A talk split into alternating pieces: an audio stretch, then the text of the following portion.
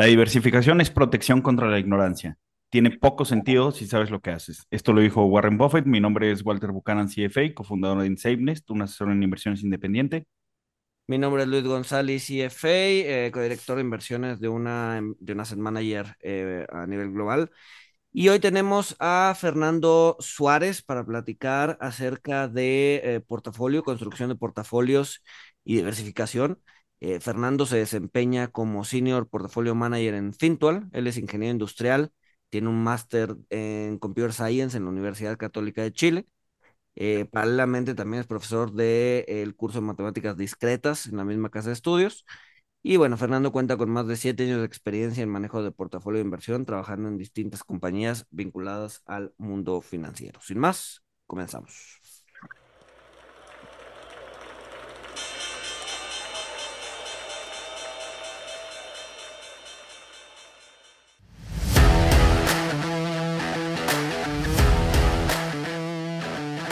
Monito, el otro lado de la moneda.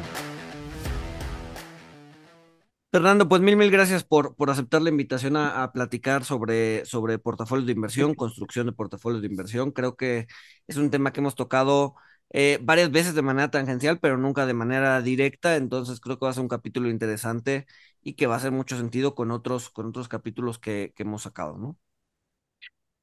Sí, no, muchas gracias a ti, Luis voy a intentar tener mi acento lo más neutral posible este No, no te apures. Eh, pues bueno, a ver, me, gustaría, me gustaría empezar con, con los cinco elementos, ¿no? Que debe tener eh, o, que hay que considerar al momento de hacer un portafolio, porque generalmente cuando hacemos un portafolio de inversión, pues es, o sea, muchas personas lo que asumen es, eh, pues ya compré acciones y compré algún fondo y pues ya, estoy hecho, ¿no? Ya ese es mi portafolio de inversión y por lo tanto ya eh, quiero empezar a ver rendimientos al día siguiente, ¿no? Entonces, eh, ¿qué, ¿qué, es lo que tienes que considerar de inicio, de saque, para empezar a hacer un buen portafolio de inversiones?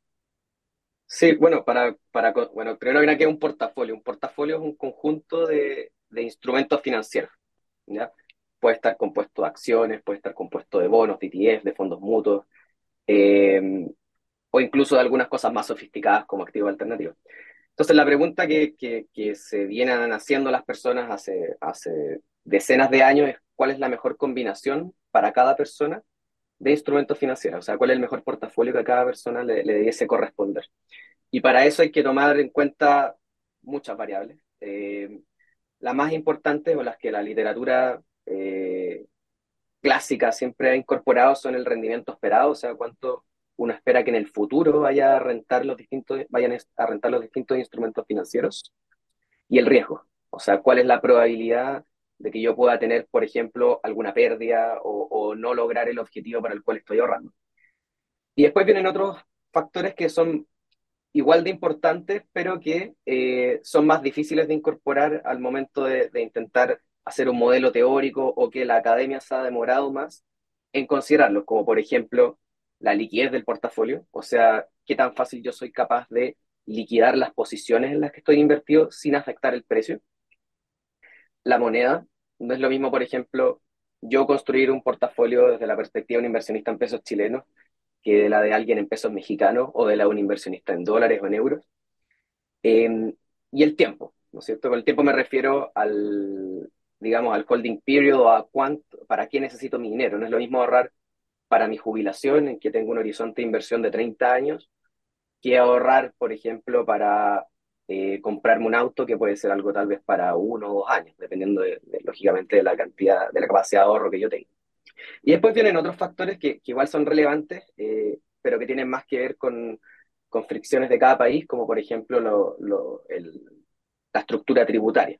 Por ejemplo, hay países en que invertir fuera del país eh, es más complicado por temas tributarios y en otros se les hace más fácil. Como todo eso al final tiene una repercusión en el retorno esperado, el rendimiento, son factores que también hay que tener en cuenta. Claro. Oye, Fernando, y hablabas, hablabas de la moneda, eh, que me parece algo muy interesante, o sea, pues obviamente la, la perspectiva es diferente eh, por sesgos o por lo que sea, cuando yo estoy invirtiendo en pesos chilenos o estoy invirtiendo en pesos mexicanos o en dólares.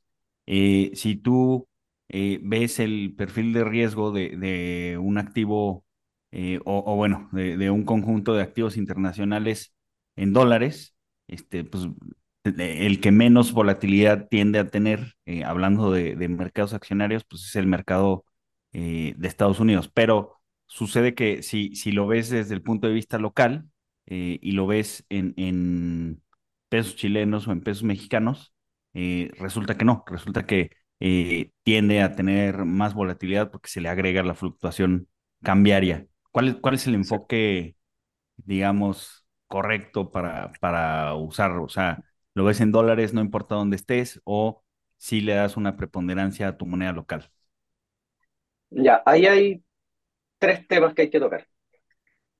Lo primero es lo que mencionas, que si yo lo veo en una moneda distinta, el, el perfil de riesgo del portafolio cambia, independiente de que esté invertido en lo mismo, porque la correlación entre la moneda local y, por ejemplo, el dólar es distinta. ¿no es cierto? Entonces, por ejemplo, en algún momento hicimos el ejercicio de, dado un universo de activos, cuál es el portafolio óptimo en Chile y en México, y nos daba que en México tú podías tener más acciones que en Chile, porque la correlación con el tipo de cambio, más acciones extranjeras me refiero, por ejemplo, S&P o Nasdaq, porque la correlación con el tipo de cambio es más negativa, entonces te permite diversificar mejor cuando estás en México. Ese es el primer tema. Entonces, y el segundo tema tiene que ver con la moneda en la que tú, que, que, tal vez lo vamos a conversar más adelante, pero tiene que ver con la moneda en que están tus ingresos, ¿no es cierto? Nosotros cuando hablamos de construcción de portafolio, usualmente uno no considera el capital humano, que es, en el fondo cuánto es, el, cuánto es la suma de todos los ingresos futuros que tú vas a tener, por ejemplo, por tu empleo. Si tu ingreso está en pesos mexicanos, tal vez a ti te conviene diversificar esa, esa componente de tu ahorro en dólares. ¿ya? ¿Por qué? Porque tiene una correlación negativa, porque también desde otro punto de vista, si es que, por ejemplo, la economía mexicana anda mal, tu ahorro es contracíclico, está fuera. Entonces, también hay, una, hay, hay un tema con la diversificación de tus ingresos como profesional. Eh, y no, no, no solo tiene que ver con el hecho de que tengas que ahorrar en un determinado país y que todos tengan que ahorrar en el mismo país, sino que tienes que, de alguna manera, diversificar también tu fuente de ingresos. Y lo tercero es, es algo que, que, también lo podemos discutir más en profundidad, que tiene que ver con la medida de riesgo, con cómo tú mides el riesgo, ¿no es cierto? Hablamos del riesgo. Pero el riesgo se puede medir de muchas maneras. Puede ser, por ejemplo, la probabilidad de perder. Puede ser, por ejemplo, la volatilidad. Puede ser cuánto estoy dispuesto a perder con, con un cierto grado de probabilidad. En general, la literatura históricamente ha usado la volatilidad como medida de riesgo, que es en promedio qué tanto me muevo con respecto a la media, o la desviación estándar de los retornos. Eso en general, eh, si bien se ha utilizado mucho históricamente, no es una medida de riesgo que nosotros consideramos tan buena. ¿ya? Entonces, para ponerlo en un ejemplo bien simple, ¿qué es más seguro? ¿Tener tu plata en un banco mexicano o en un banco eh, estadounidense? ¿Qué es lo que creen? ¿Dónde la guardarían ustedes? Dep pues es que depende del banco, ¿no? Pues sí. No, el mejor. No, el o sea, mejor no, he, no el visto. mejor banco. Pues igual y en, o sea, si, si estás hablando ¿O a de quién los le mejores, prestarías plata? si estás hablando de los mejores, de los mejores en cada país, yo diría uno estadounidense, ¿no? Claro. Pero si yo le presto dólares al banco estadounidense, eso va a tener una volatilidad porque está expuesto al tipo de cambio. Sin embargo, si lo ves desde el punto de vista de un inversionista mexicano, eh, prestarle al banco mexicano en pesos mexicanos no tiene volatilidad. Entonces, por eso tal vez la volatilidad no es una muy buena medida de riesgo, porque en el fondo que algo se mueva mucho no significa que, que no tenga, que tenga, que tenga más o menos riesgo necesariamente, sino que hay otro tipo de riesgos que hay que considerar, como por ejemplo riesgo de crédito o riesgo de tener pérdidas por otro, por otro canal. Sí, o sea, yo, yo, yo justo cuando hablo del tema de volatilidad como medida de riesgo, uso un ejemplo también, ¿no? Un día platicando con, con don Miguel Mancera, que fue eh, eh, el gobernador de Banco de México, eh, y bueno, fue, un- una persona importante dentro del Banco de México, me decía, a ver, eh, la volatilidad no sirve muchas veces para medir el riesgo y como ejemplo nos, eh, me me ponía el, el, el 1994, ¿no? Cuando el peso mexicano eh, pues prácticamente no se movió, estaba en 350, 350, 350, pero no se movió porque estaba pegado, eh, o sea, en ese entonces el peso flotaba en una banda de flotación eh, y estaba pegado en la cota máxima, es decir, el Banco Central estaba manipulándolo para no, para que no subiera más. ¿No? Pero el peso no bajaba, estaba pegado a los 2.50. Entonces, si veías la, a los 3.50, entonces si veías la volatilidad del, del, del, del peso en, en, en 1994, pues era nula, ¿no? Y eso no quiere decir que no era riesgosa. Y tan no era riesgosa que en diciembre del 94 pasó de 3.50 a 6 en un día, ¿no? Una, una, una depreciación importante porque el Banco Central pues, ya no tenía, ya no tenía reservas internacionales ni balas para, para defenderlo, ¿no? Entonces... Y algo similar pasa hoy día, por ejemplo, con el peso argentino, que está totalmente intervenido y tú lo ves y es una curva totalmente suave, sin volatilidad, pero claro, solo se deprecia. Entonces, al final, si bien no fluctúa, eso no significa que en el largo plazo la rentabilidad no vaya a ser muy negativa, y lo más probable es que lo vaya a ser porque todos los días se deprecia naturalmente con la emisión monetaria. Claro. Entonces, bueno, si, si, si, si hablamos de, de, que la volatilidad no nos, bueno, no es que no nos sirva, pero no, no es una medida única ni una medida... Sí, no eh, es el santo grial. Exacto, claro. de, de, de, volatilidad. ¿Qué, ¿Qué, otras cosas debería voltear a ver el inversionista? ¿No? O sea, ok, la volatilidad es un indicador, o sea, igual y hay que considerarlo, pero debe haber otros, otros, o sea, se debe complementar con otras métricas, ¿no? Sí, con otras métricas. Por ejemplo, en Fintual a nosotros nos gusta más utilizar medidas de riesgo de cola. O sea, cómo se comportan los activos cuando se haga un escenario muy negativo, en las crisis, por ejemplo. Y que ahí, de hecho, la volatilidad tiene, tiene otro problema, o sea, más que otro problema es algo natural que tienen los activos financieros, que es cuando cuando suceden las crisis, por ejemplo, la crisis del coronavirus o el 2008, o crisis bien puntuales, todos los activos tienen una, se vuelve, las correlaciones se vuelven uno, todos empiezan a moverse, a covariar o a, moverse en, en tándem.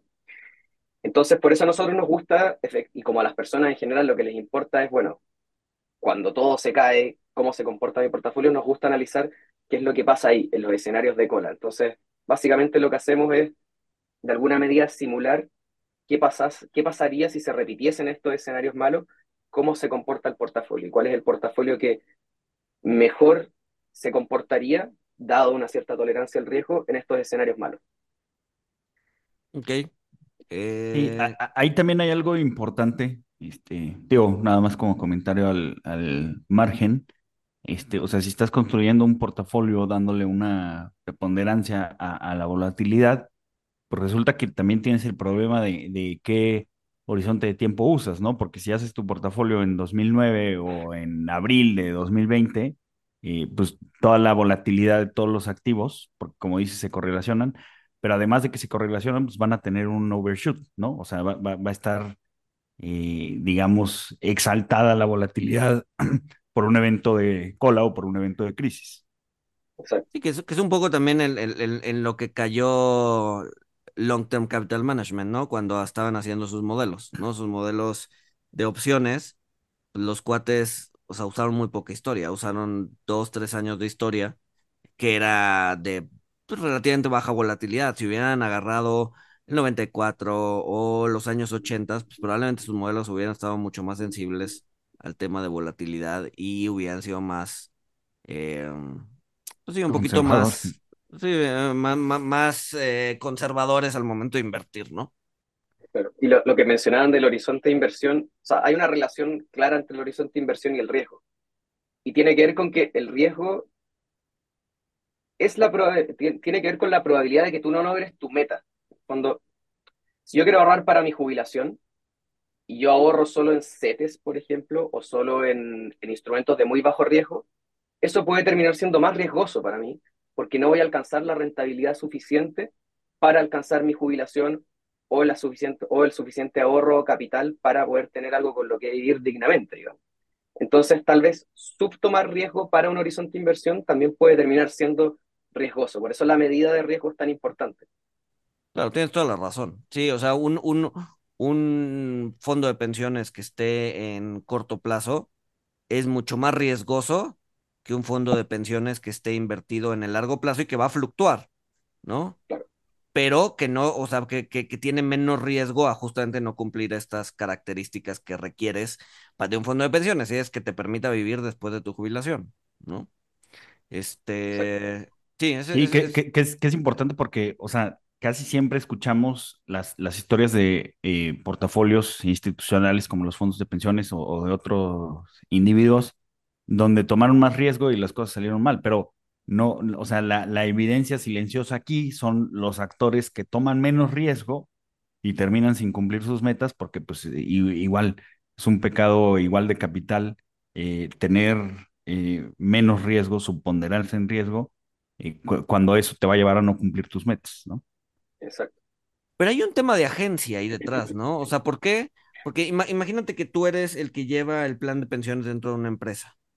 Entonces, tú lo que quieres es conservar tu chamba, ¿no? Tienes, te faltan todavía 10 años de trabajo, no quieres problemas.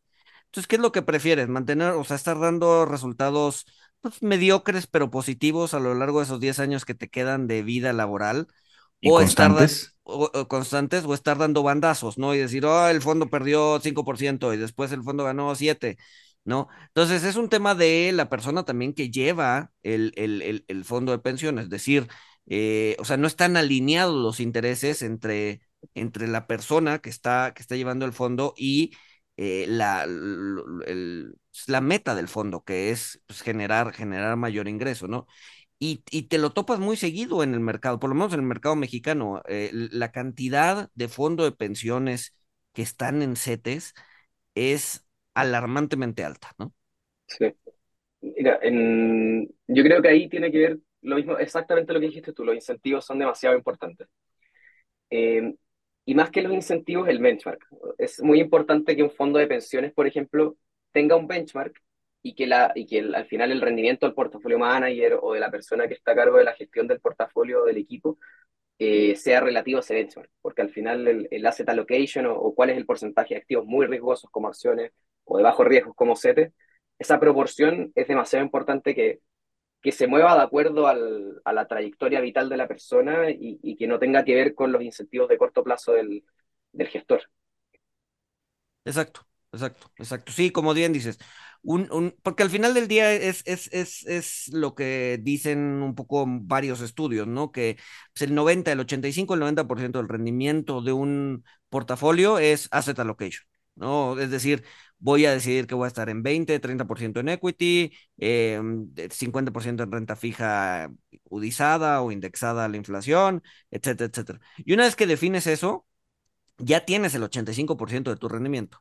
El otro 15% es stock picking, eh, timing, bla, bla, bla, bla, bla, ¿no? Este, Sí, pero al final del día, una vez que defines tu benchmark y lo defines acorde a tus eh, cinco parámetros que, que los mencionabas hace rato, rendimiento, riesgo, liquidez, moneda y tiempo, ya tienes, eh, pues no quiero decir asegurado, pero ya tienes un perfil de rendimiento eh, que, que va a explicar el 85% de tus resultados. sí. Acá, en Chile, por ejemplo, eh, bueno, se está discutiendo actualmente un cambio, la, va a haber probablemente una reforma a pensiones en los próximos años. Y una de las cosas que quieren implementar es tener estos benchmarks, por ejemplo, 50% renta variable, 50% renta fija para, para ciertos criterios de, ciertas, de la edad, de la edad de las personas. Pero además darles un poco de margen para que se puedan mover con respecto a ese benchmark, de manera de que los mismos gestores se puedan diferenciar, ya sea por generación de exceso de retorno sobre ese benchmark, o ya sea por tener menores comisiones, porque al final si tú tampoco les das cierta libertad de moverse con un poco de tracking con un poco de diferenciación contra el benchmark, tampoco generas competencia por la variable de rentabilidad. O sea, también hay un incentivo positivo en dejar un poco de margen para que se muevan en torno a una referencia. Oye, Fernando, y ahorita, o sea, ahorita mencionas composición de, de un portafolio, este, 50% deuda, X, X porcentaje eh, renta variable, y pues bueno, ya, ya hemos mencionado un poquito que hay otras clases de activos como, como el real estate, commodities. Eh, últimamente, ¿tú qué opinas de, de algo que he escuchado últimamente, que, que a mí en lo personal, o sea, creo que es una fuente incompleta? que el, el real estate debería de tener más peso en los portafolios porque pues, es un mercado más grande que, que, por ejemplo, el de deuda, ¿no? O sea, real estate global hay este, 280 trillones eh, en Estados Unidos, en notación de Estados Unidos, contra 253 trillones de deuda, contra 89 trillones de, de acciones. Eh, ¿tú, ¿tú, qué opinas de, de, estos asset allocations por market cap de, de clase de activo? Es una, es una muy buena pregunta. Eh, yo, yo creo que el asset allocation tiene que, eh, en términos de cuánto pesa cada clase de activo, debiese ser en función siempre del, del, riesgo y el retorno esperado de largo plazo que uno espera de, de esas clases de activos.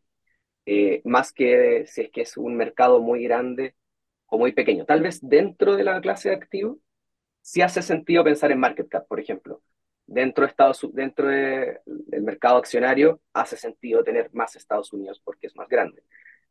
Pero cuando ya empiezas a ponderar más solo porque es un mercado más grande, entras en este problema que decíamos antes, de puede que esté tomando muy poco riesgo para alcanzar mi, mi objetivo final. Eh, o al revés, puede que esté tomando muy poco riesgo si es que estoy muy cercano a, gastar el ahorro para el que estoy ahorrando. Eh, entonces yo, creo que es verdad, puede que esté un poco subponderado y tiene que ver con que los vehículos de inversión para, para entrar en, en, real estate de repente no son tan conocidos por las personas. Pero para mí el, la ponderación que tiene que tener tiene que ver con su mérito en términos de riesgo-retorno más que con el market cap que pueda tener la clase activo como, como un todo. Porque de hecho, si fuese por eso, tal vez, tal vez debiésemos tener incluso más CETES en, en nuestros portafolios. Y eso yo lo encuentro que tal vez no, no es lo correcto porque no va en línea con lo que conversamos antes del riesgo-retorno y el, y el plazo para las inversiones. Exacto, y hablando, y hablando un poquito del tiempo, eh, también me gustaría poner un ejemplo, ¿no? Generalmente el riesgo de corto plazo tiende a ser mucho más eh, peligroso que el riesgo de largo plazo, ¿no? Y, y volteen a ver el tema de la bolsa, ¿no? Eh, y, ese, y esto es un ejercicio que pueden hacer en tu casa, ¿no? Este, si tienen la serie del S&P en, en, en, en, el largo plazo, vayan sacando rendimientos diarios, por ejemplo, saquen el rendimiento diario, ¿no? Después saquen el rendimiento semanal, ¿no? Semanal móvil, ¿no? Cada, en, ventanas de cinco días vayan sacando rendimientos. Luego el mensual, luego el eh, semestral, luego el anual, ¿no? Y saque, y al final del día, saquen el promedio de esas series, ¿no? El, promedio del rendimiento eh, diario el promedio de los rendimientos semanales, el promedio. Y van a ver que el rendimiento diario, el promedio del rendimiento diario es cero. No es decir, eso que te está diciendo, que en cualquier día dado, eh, el S&P puede subir o puede bajar, ¿no? Y quién sabe qué va a pasar, ¿no? Y en promedio te va a rendir cero. Eh, pero a nivel semanal te rinde ligeramente positivo. Y a nivel mensual te rinde un poquito más positivo y a nivel eh, semestral te rinde un poquito más positivo. Y así te vas y así te vas. Y cuando ves el promedio de, o sea, si sacas rendimientos de cada 10 años o 20 años del S&P y los promedias, vas a tener rendimientos muy positivos, ¿no? Entonces, lo que te quiero decir esto es que en el corto plazo, a ver, lo, lo, lo, lo que hemos estado diciendo ahorita, en el corto plazo las inversiones van a fluctuar, eh, podrían ser positivas, podrían ser negativas, quién sabe, eh, pero en el largo plazo tienden a subir. ¿No? Y es una de las eh, bondades de invertir a largo plazo. En el largo plazo, si no tienes un evento de crédito, si haces bien tu análisis, pues vas a tener rendimientos positivos prácticamente siempre.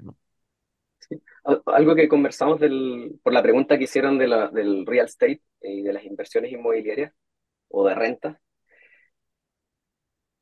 Algo que, que, que, toqué un poco antes que tiene que ver con el capital humano, de cómo mi capital financiero, o sea, el ahorro que yo tengo, tiene que diversificar mis ingresos. Gran parte de las personas hoy día ahorra también comprándose un departamento, comprándose una casa, porque va a vivir ahí.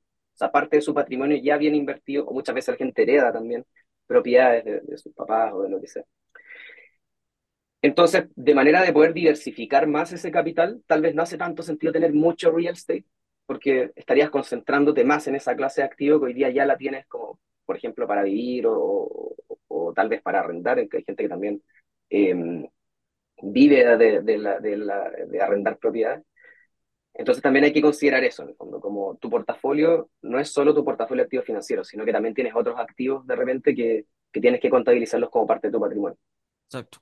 Y otra que, otra que mencionaste capital humano, me gustaría también ahondar eso, ¿no? Un, un, un chavo de 20 años, 18 años, o 20, 22 que está saliendo de la universidad, generalmente si volteas a ver, pues, digo, en promedio, ¿no? Eh, si volteas a ver el- el- la cuenta de banco de una persona de 22 años, pues va a ser una cuenta, pues no cosa, probablemente en ceros o con muy poco dinero, ¿no?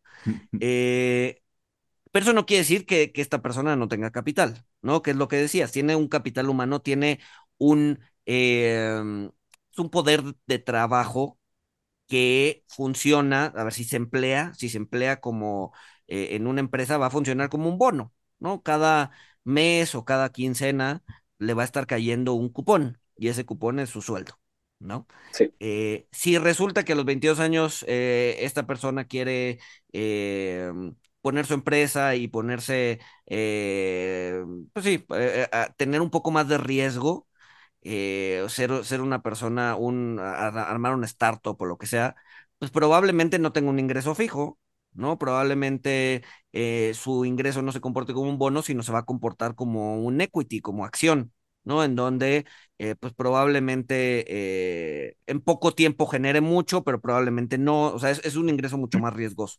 Entonces hay que tener bien claro cómo se está comportando tu capital humano para saber qué hacer con tu capital financiero, ¿no? Si tu capital humano se comporta como un bono, eres un empleado que se le paga una quincena o una mes, entonces tienes la mayoría de tus ingresos o la mayoría de tu capital general lo tienes en, eh, en instrumentos que se parecen a un bono, ¿no? Entonces tu capital financiero debería estar invertido en su mayoría en acciones para poder sí, tener esa diversificación.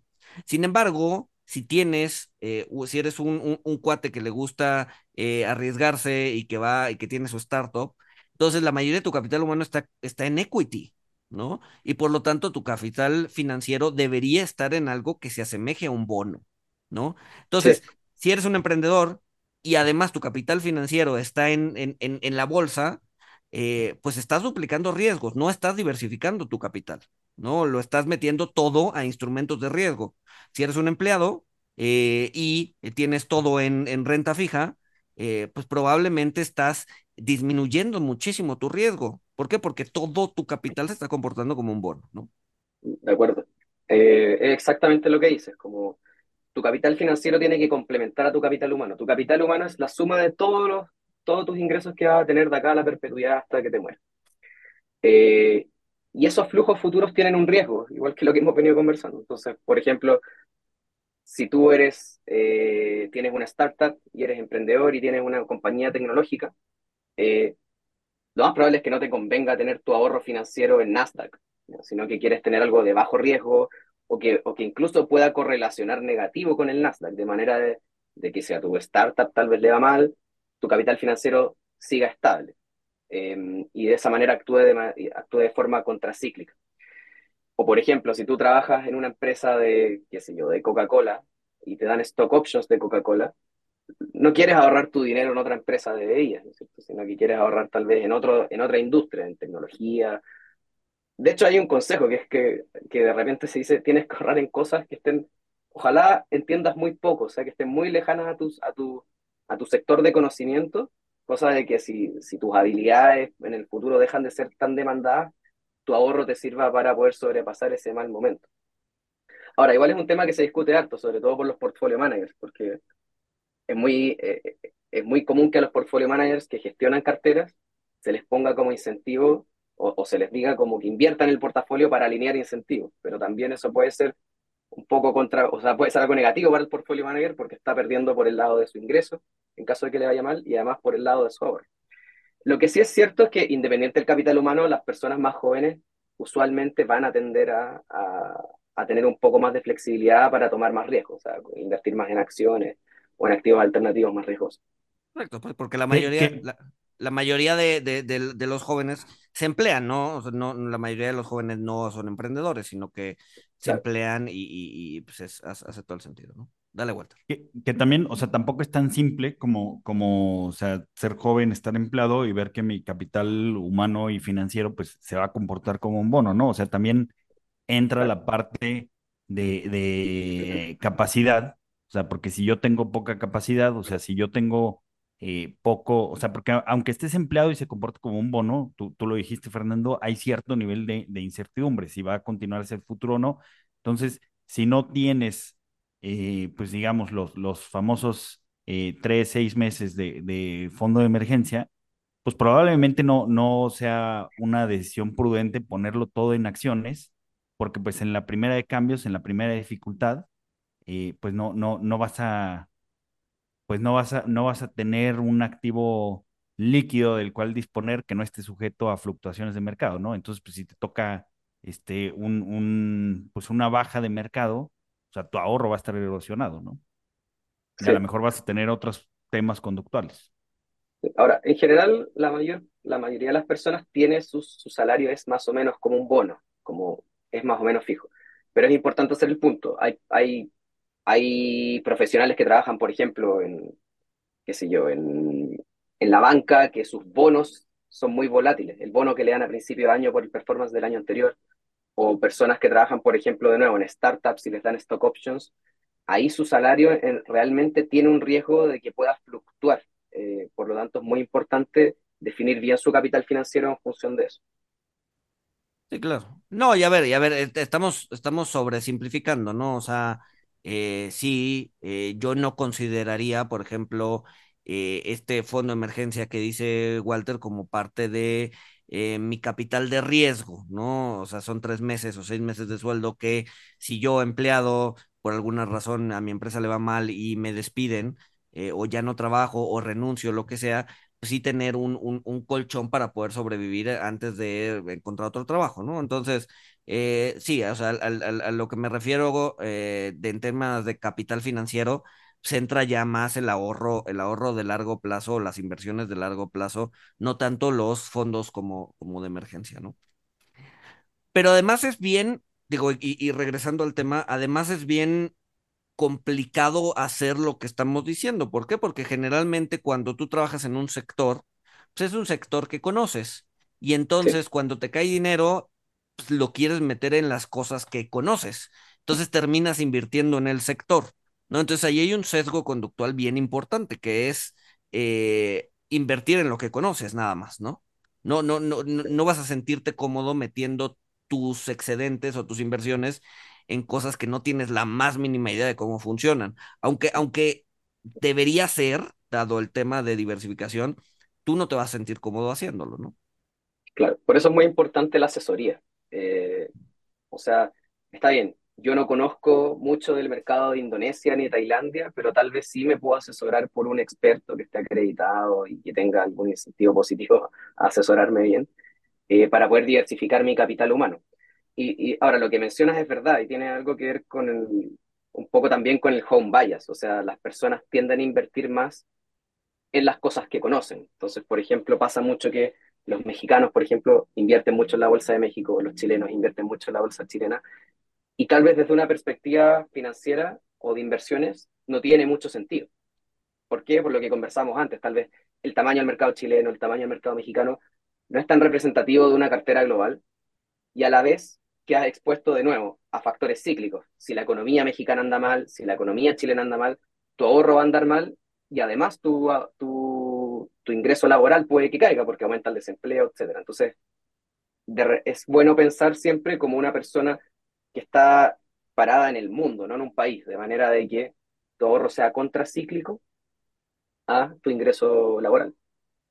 Sí, o, o retomando, o sea, retomando la frase con la que abrimos, este, pues, o sea, es, es la, eh, diversificarse es, es una protección contra la ignorancia, que, que un ejemplo, por ejemplo, tú que hablabas de, o sea, en esto de invertir en lo conocido, tú que hablabas de, las stock options, Fernando, sea, tenemos un ejemplo muy claro, o sea, tenemos una historia, pues, bastante triste de los empleados de Enron, que pues los empleados de Enron tenían pues, o sea, su fondo de pensiones tenía muchísimas acciones de, Enron y ellos en sus cuentas personales con sus stock options, también su, sus ahorros en mercado accionario, pues prácticamente estaban concentrados en Enron, que pues además era, era el que les pagaba las nóminas, ¿no? Y pues cuando, o sea, ellos pues no sabían lo, lo, lo que estaba sucediendo, o al menos no todos, y, y pues cuando resulta que Enron es un fraude, pues se ven afectados por, por un riesgo catastrófico y pues por no estar eh, diversificados, ¿no? Tú,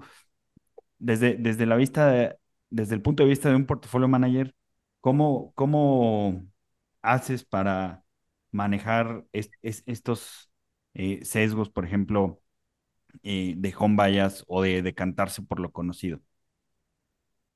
Sí, lo, primero es lo que comentaba antes, tener un benchmark o, por lo menos alguna referencia de, de, contra qué invertir. O sea, de, entran, antes de empezar a gestionar la cartera, decir, mira, mi benchmark va a ser una cartera global, eh, de manera que mis incentivos no sean desviarme mucho de eso, porque al final voy a tomar riesgo contra mi, propio, contra mi propia métrica de medición de performance. Eh, después existen miles de teorías de por qué el home bias existe. Aún no se, no, se ha llegado como a una, a una explicación racional de por qué existe el home bias. Algunos dicen que tiene que ver con eh, que las personas les da miedo invertir en algo que no conocen. Otros dicen que tiene que ver también con, con incentivos tributarios. Por ejemplo, el caso de Bélgica es muy, es muy, muy, se usa mucho como ejemplo, en Bélgica te cobran como el triple impuestos por invertir en empresas que estén fuera del país. Eh, entonces, lógicamente, las personas tienen un sesgo de elegir más, más acciones belgas, en el caso de ellas. Eh, después hay otro, otro tipo de argumentos que tienen que ver, por ejemplo, con el riesgo cambiario que hablábamos antes. Como la gente usa muchas veces la volatilidad como medida de riesgo, lógicamente agregarle a veces volatilidad, agregarle el, el, tipo de cambio, en algunos países suele agregarle volatilidad aunque en general en países emergentes como México como, como Chile, el tipo de cambio a veces te baja la volatilidad porque, porque lógicamente el dólar correlaciona negativo con, con los activos de riesgo. Em, pero de nuevo, desde la perspectiva de un portafolio manager, lo importante es tener un, un buen índice de referencia, un buen benchmark, de manera de, que uno no se, no, de que uno no se autoimponga después sus propios, sus propios sesgos y termine invirtiendo solo en el mercado mexicano o solo en el mercado chileno. Eh, eh, Fernando, eh, ¿cómo? A ver, bueno, hemos, hemos hablado de los benchmarks que, que, es importante tener un buen portafolio y un buen asset allocation, pero ¿cómo lo construyes? ¿Cómo construyes un portafolio? ¿no? digo, tenemos obviamente las, la, la, forma clásica que es usando Markowitz y, o algunas desviaciones de Markowitz, ¿no? Donde se mejora un poco la metodología, pero pero ¿qué otras nuevas dijo que él no invertía según su modelo. Eh, además, Markovich no invertía según su modelo. Pero ¿qué otras? No, no, no sé si nos puedes hablar de las nuevas metodologías para, para construir portafolios. Sí, a ver, Markovich, eh, él fundó la teoría moderna de portafolio, que fue hace casi 80 años que era moderna, ya no es tan moderna. Pero sí hizo algo muy importante, que más que su modelo en sí, fue la forma en cómo él planteó el problema. Él se dio cuenta de que al final construir un portafolio es un problema de optimización. O sea, tú quieres maximizar un retorno futuro sujeto a que no te pases de cierto nivel de riesgo. Y de hecho, vamos a poner un poco cada vez más técnico tal vez, pero es un problema de optimización que es estocástico, que tiene que ver con distribuciones de probabilidades. O sea, tú maximizas el retorno de algo que no sabes cuánto va a rentar, sujeto a que no te pases del nivel de riesgo de algo que tampoco sabes cuánto va a caer. Por lo tanto, se cuenta que es un problema bastante complicado. Y él lo simplificó diciendo, bueno, el riesgo es la volatilidad y el retorno esperado es el retorno histórico. Después de eso, se, como dijeron, salieron varias vertientes, pero que todas tienen que ver un poco con lo mismo. Nosotros, por lo menos en Fintual, seguimos rescatando el espíritu, o sea, esto sigue siendo un problema de optimización. El punto son cuáles son los supuestos que tú tienes detrás. Entonces, por ejemplo, el problema de Markowitz, como, como se definió en un principio, tenía, tiene varias desventajas, como por ejemplo que la volatilidad, dijimos, no es una buena medida de riesgo. Entonces ahí surgen distintas eh, alternativas, como por ejemplo lo que hacemos nosotros, que es utilizar medidas de riesgo que, que, que capturan mejor la noción de riesgo, como por ejemplo la probabilidad de que tu, de que tu, de que tu inversión vaya mal o, que, o que tu portafolio se comporte bien en un escenario de estrés. Em, y después tiene que, después entra toda la parte de eh, cómo estimas el retorno esperado. Al final, tú puedes meter todo esto una juguera, un problema de optimización, pero si tus supuestos son malos, tu resultado va a ser malo. Por lo tanto, las variables y supuestos que utilices sobre el retorno esperado y sobre el riesgo son muy importantes. Y al final lo que tú estás intentando hacer para medir ese riesgo o para medir ese retorno esperado es estimar las distribuciones de retorno, o sea, cuánto cuál es la probabilidad de que, de que por ejemplo, el S&P rente más de un 5% o cómo se comporta el S&P en un escenario extremo o cómo correlaciona eh, la bolsa mexicana con los bonos estadounidenses en un escenario extremo, cómo se comportan tanto las distribuciones de cada activo como la interacción entre esos activos en escenarios de riesgo, eh, es donde está la, la, cocina y toda la innovación hoy día. Hoy día lo, lo que se está trabajando y, que nosotros estamos trabajando un poco en, por un lado más de investigación y, más investigativo, pero que también lo aplicamos en nuestros portafolios, tiene que ver con dos cosas. Tiene que ver con cómo construir estas distribuciones de retorno de manera de que tengas muchos datos, porque faltan, para, para, para hacer estos problemas de optimización tú necesitas muchos datos. Y muchas veces tú no tienes suficiente historia, ¿no es cierto? Entonces, por ejemplo, si yo digo eh, un índice de acciones, qué sé yo, acciones coreanas, tal vez no tienes más de un 20 años de historia, pero necesitas por lo menos 80 para que tu problema de optimización tenga un resultado robusto. Y lo que estamos investigando hoy día, y no solo nosotros, sino que ya hay como toda una línea de investigación, es cómo generas datos sintéticos, datos falsos, pero que sí representen muy bien el contexto de mercado actual, de manera de que tu optimización sea robusta, porque tiene muchos datos, pero a la vez sea significativa, porque representa las dinámicas del mercado actual. ¿A qué me refiero con eso? Que yo puedo, por ejemplo, calibrar un modelo utilizando los 100 años de historia de, qué sé el Dow Jones, pero al utilizar esos 100 años de historia estoy utilizando tal vez mucha historia, porque las dinámicas de mercado actuales, por ejemplo, normativas, regímenes tributarios, etcétera, los mismos participantes del mercado, no son los mismos que habían hace 80 años. Por lo tanto, tampoco me sirve como llegar y utilizar toda la historia del Dow Jones, sino que tal vez yo quiero pescar un poquito de historia y generar datos sintéticos para calibrar mis modelos de manera eh, que refleje la dinámica de mercado actual, pero con muchos datos. Ahora, pero, pero en general, ¿Sí? Al generar los datos sintéticos, ¿no estarías cayendo en un riesgo de data mining? Depende. ¿O de, o de eh, error de modelo? O sea, siempre están esos riesgos. Por eso lo importante es, que, es, es, tener cuidado con las metodologías que uno utiliza. O sea, no hacer overfitting, no hacer data mining, no hacer hacking. Eh, son cosas que no, no, no solo son de buenas prácticas técnicas, sino que ya son prácticas éticas, eh, a mi juicio. Eh, y lo que nosotros estamos investigando hoy día, por ejemplo, es cómo utilizar técnicas de Machine Learning, de Deep Learning en particular, para generar estos datos sintéticos. Entonces, algo que se ha venido investigando en los últimos años es cómo generar datos sintéticos del mercado accionario utilizando redes neuronales. ¿ya? Las, redes, las redes neuronales son modelos eh, que se utilizan hace mucho tiempo, pero tal vez para otras áreas, como por ejemplo reconocimiento de imágenes, eh, reconocimiento de sonido, reconocimiento de texto, pero que los estamos adaptando ahora para poder generar estas distribuciones de retorno y para generar estos datos sintéticos, que no es un problema fácil. Eh, entonces, en concreto, estas redes neuronales, por ejemplo, algunas que son más, más específicas, se utilizaban, por ejemplo, no sé si han utilizado ahora ChatGPT o sí, sí, sí. Eh, DALI.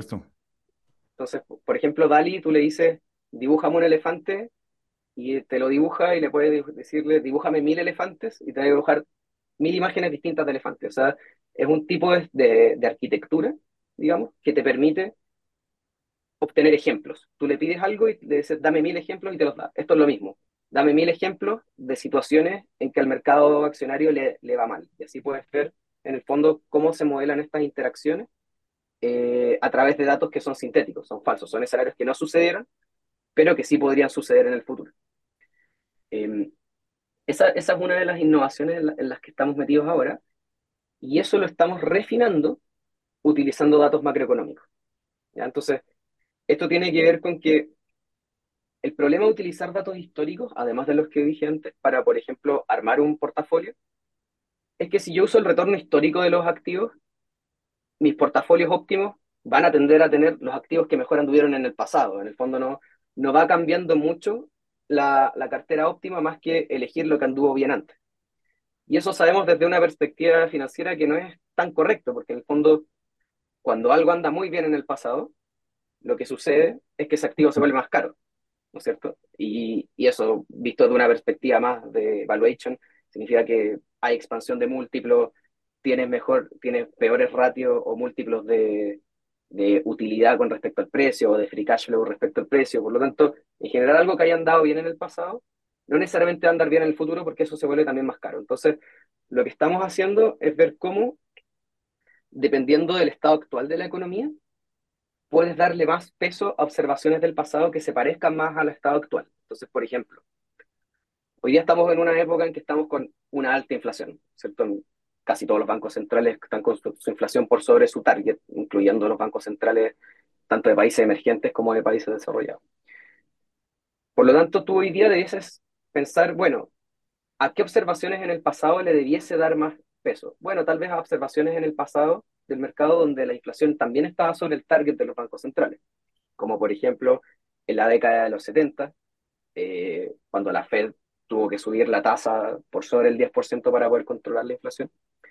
Eh, o otras épocas pasadas, por ejemplo la época posguerra también, en que, en que también hubo un periodo de tasas reales más altas, eh, curvas empinadas, eh, curvas de tasas de más empinadas. Entonces, tal vez no hace sentido calibrar un modelo utilizando retornos del periodo 2010-2022, pero sí pero sí hacerlo con unos del, de 1970 porque el contexto macroeconómico era más parecido. Entonces, lo que estamos haciendo es ver cómo hacer para generar estos datos sintéticos pero dándole mayor probabilidad a observaciones que se parezcan a periodos en que el, el, contexto macroeconómico se parezca al contexto actual. Y para eso tú puedes ver, por ejemplo, cómo describes el contexto macroeconómico actual. Puede ser en función de inflación, en función del nivel de tasa, en función del nivel de desempleo, de sorpresas okay. eh, macroeconómicas, etc.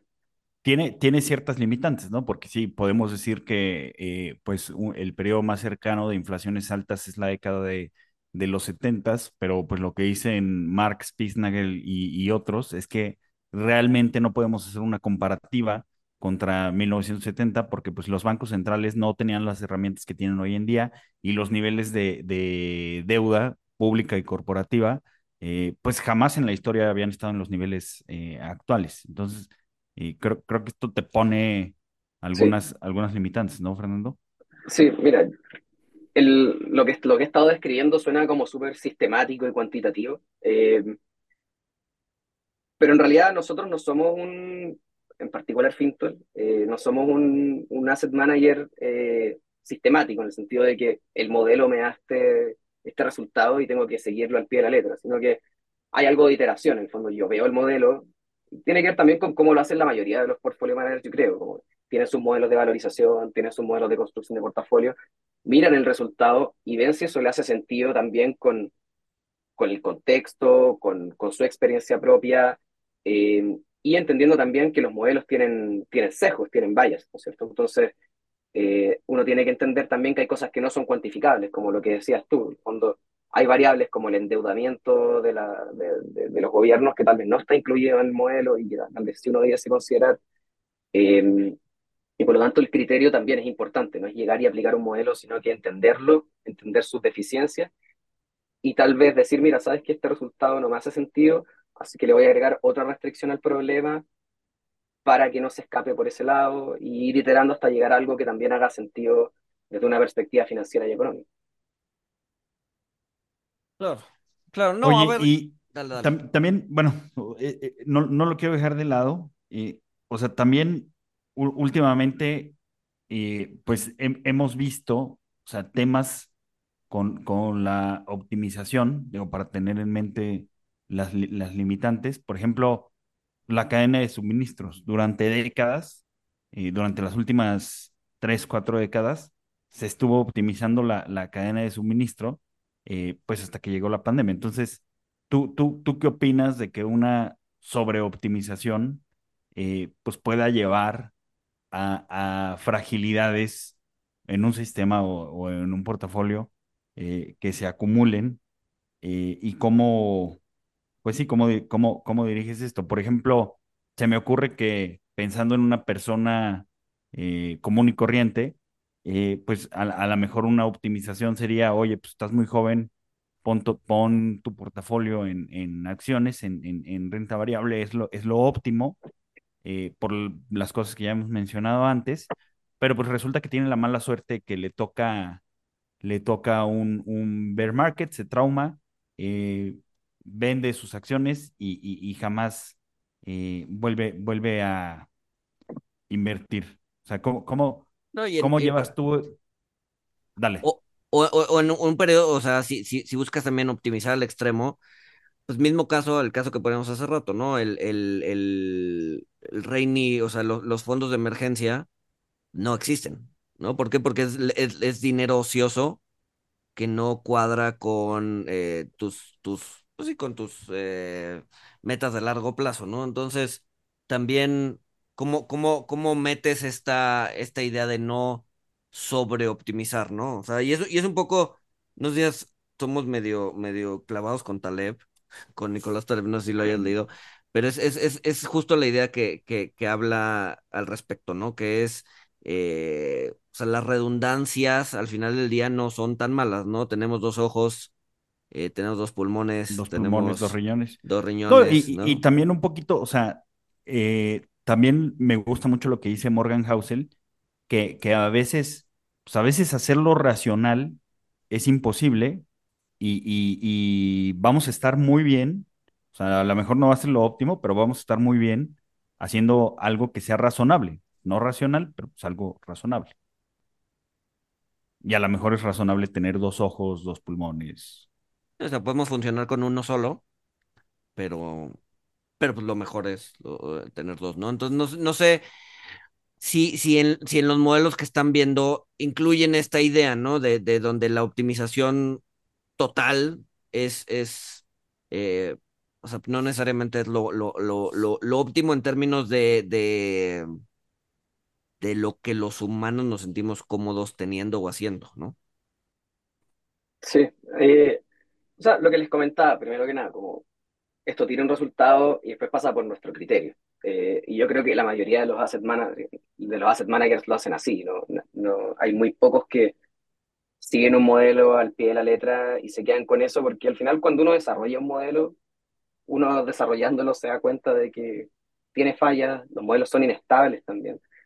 Eh, y, y de repente hay cosas más de restricciones eh, que uno de repente no puede implementar lo que está en el modelo. Por ejemplo, costos de transacción, liquidez, eh, rotar una cartera de, no sé, de 500 millones de dólares, no es algo que puedas hacer en un par de días y que lo puedas hacer sin fricción. Vas a tener que pagar costos de transacción. Por lo tanto, seguir al, al modelo no es algo, no, no, no es algo que uno haga de manera ciega. Eh, y respecto a lo, del, a lo de los eh, sí, es muy típico que las personas tengan estos, estos secos como de mental accounting que, que tiene que ver con que, con que las personas muchas veces no tratan su dinero como algo fungible.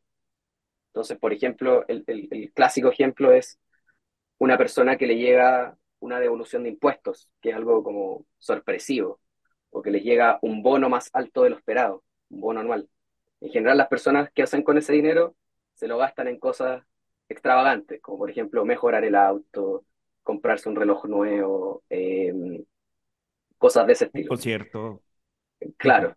En cambio, su salario, cuando les llega un sueldo, por el que sintieron que trabajaron mucho, en general lo cuidan mucho más, compran las cosas de la casa yendo al lugar más barato, ahorran.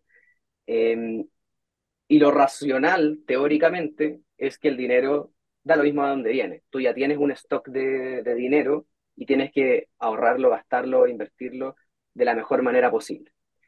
Eh, en ese sentido, nuestra, nuestra recomendación siempre es, la, eh, es más o menos estándar. Es, si a ti te llega ahorro, lo primero que tienes que intentar hacer es pagar deudas y ojalá las, primero las que tengan tasas más altas, por ejemplo, la tarjeta de crédito, un crédito hipotecario, eh, algún préstamo que tomaste para comprarte, no sé, algún vehículo. Eh, siempre lo importante tal vez es desapalancarte, pagar tus deudas y después con lo que te queda empezar a ahorrar, pero siempre pensando en que tu dinero da lo mismo de dónde vino.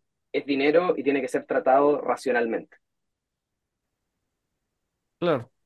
Oye, Fernando, se nos está medio acabando el tiempo, que, que generalmente buscamos tener que, que, o sea, que esto no dure más de una hora. ¿Con qué nos quedamos? ¿O, qué, te gustaría, eh, eh, pues sí, eh, eh, decir extra o, qué te gustaría estar, que, la gente se quede con, qué mensaje se quede en la cabeza, ¿no? Sí, a mí, lo que me gusta siempre decir es que con, a ver, invertir para, in- para una persona lo más importante de una persona de entre 20 y 40 años, lo más relevante es construir un patrimonio. No lo más relevante en la vida, me refiero a lo más relevante que hacer con sus ahorros. Es construir un patrimonio. Y para construir un patrimonio, más importante que estar intentando haciendo trading y ganándole, sacándole 10 puntos base al mercado o arriesgándose comprando una acción en particular. Importante es ser constante en el ahorro. Construir un patrimonio es mucho más importante cuánto ahorras al principio que la rentabilidad de tu patrimonio. Em, las personas que se hicieron millonarias en la bolsa han sido contadas con los dedos de las manos. Son muchas más las que perdieron todo que las que se hicieron millonarias. Y al final es mucho más importante tener disciplina, invertir en algo que esté diversificado y en algo barato. Eh, invertir en realidad suena como algo súper sexy, pero mientras más fome sea, significa que mejor lo estás haciendo. Eh, ¿Y como les mientras más mientras más fome, ah, fome, es que fome es una palabra chilena, mientras más aburrido Sí. sea, Ok. eh, eh, Es que vas significa que lo estás haciendo bien, es que vas bien. Eh, y lo otro que tiene que ver más con la coyuntura actual del mercado, hay muchas personas que con la caída que tuvieron las acciones el año pasado y bueno, y la, y la renta fija también, eh, están pensando como no voy a ahorrar más, no voy a invertir más. Eh, eso no debiese ser así, es normal que hayan caídas.